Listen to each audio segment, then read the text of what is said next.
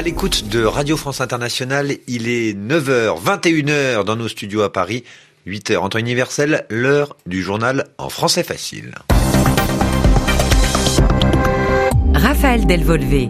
Et je présente ce journal en français facile avec Sylvie Berruet. Bonsoir Sylvie. Bonsoir euh, Raphaël, bonsoir à tous. Et dans ce journal, nous parlerons de la visite d'Emmanuel Macron en Chine.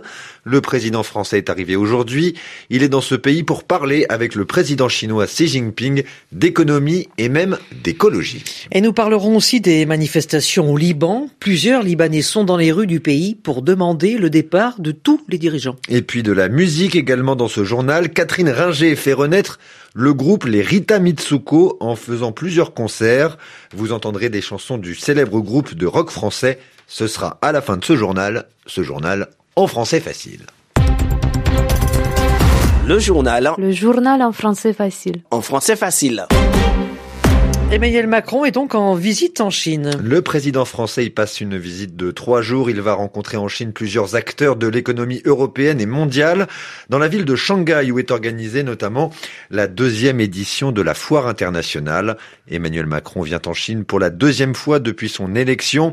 Il va y tenter d'y créer des opportunités économiques dans plusieurs secteurs, l'agriculture, la finance, mais aussi l'écologie qu'on appelle parfois dans le vocabulaire de l'économie les énergies À Shanghai, notre envoyé spécial Stéphane Lagarde.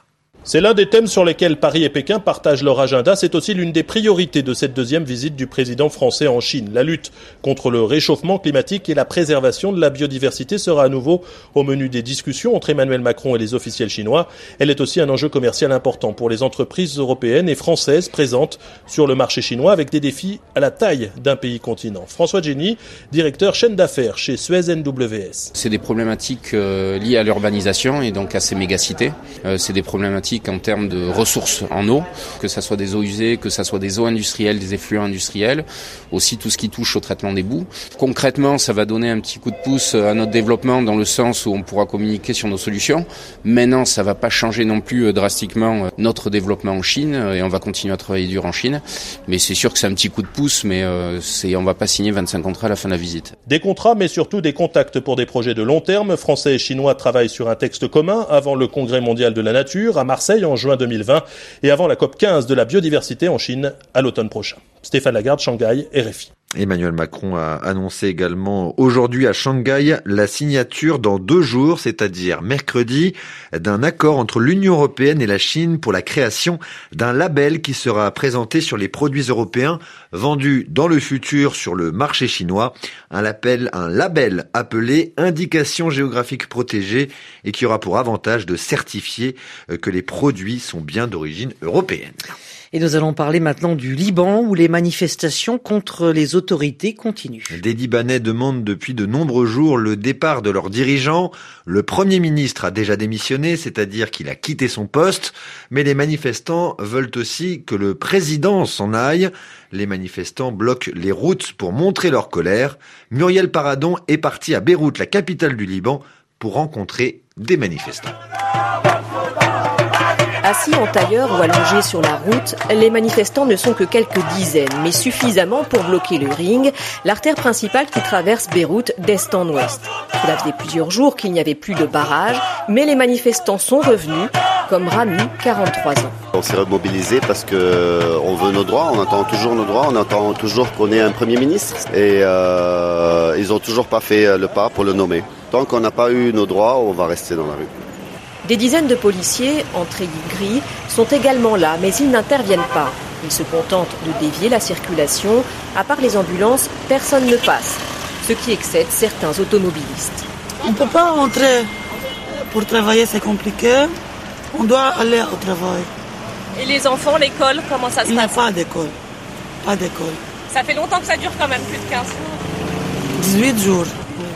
D'autres automobilistes, comme Georges, un bijoutier qui n'arrive pas à rejoindre son travail, se montrent fatalistes. Je ne sais pas qu'est-ce qu'on va faire.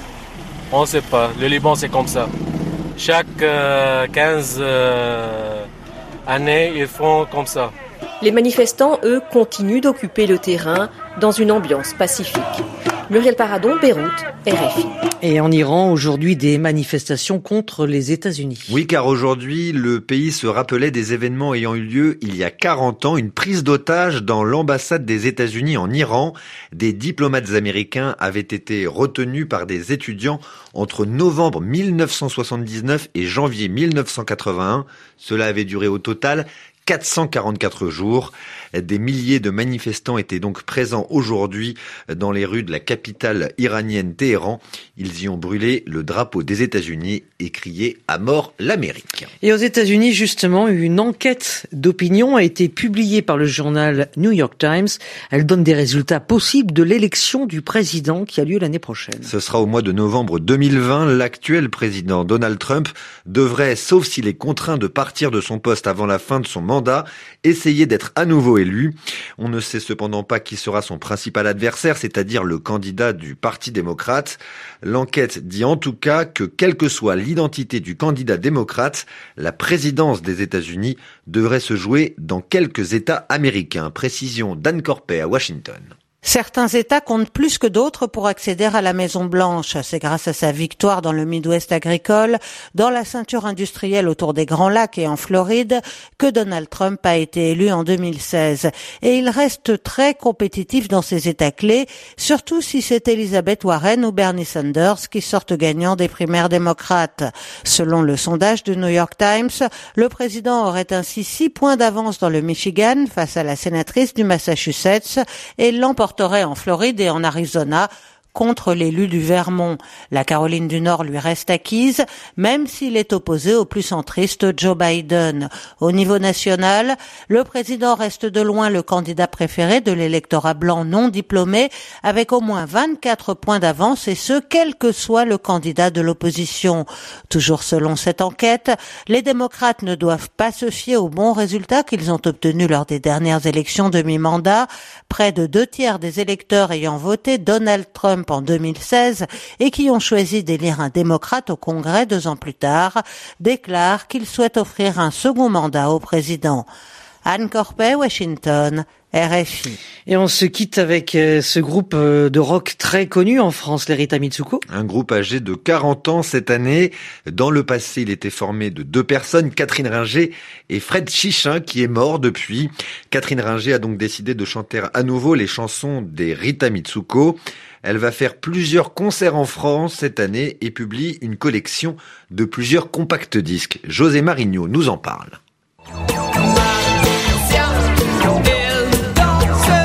Rock, pop, funky, fantasque et fantastique, les Rita Mitsuko auront été l'un des groupes les plus originaux, osés et populaires de la scène française. Catherine Ringer. On raisonnait de manière internationale.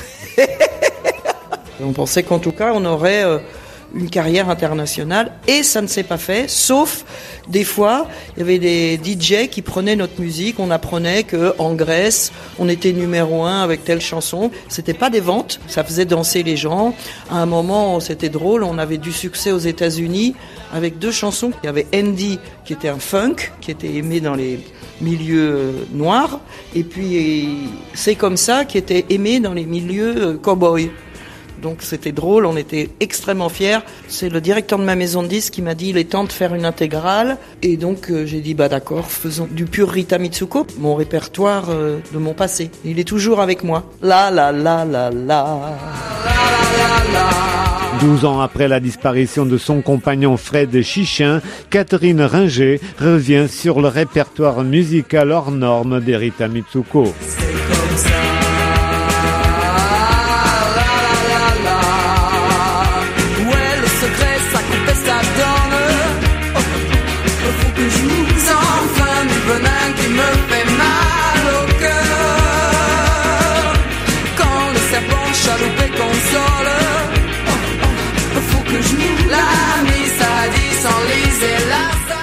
Le titre c'est comme ça, évidemment inclus dans ce nouveau coffret de CD. Et ça n'a pas vieilli, Raphaël. D'Erita Mitsuko. Vous ne le voyez pas à l'instant, mais Sylvie Berruet danse dans le studio d'RFI. Il est 20h passé de 9 minutes en temps universel. C'est ainsi que se referme ce journal en français facile. Merci à Sylvie Berruet de l'avoir présenté avec moi. Et je vous dis pas demain, Raphaël. Non, à bientôt. À bientôt. Sur RFI, bien sûr. Tu as vu les records de chaleur en Europe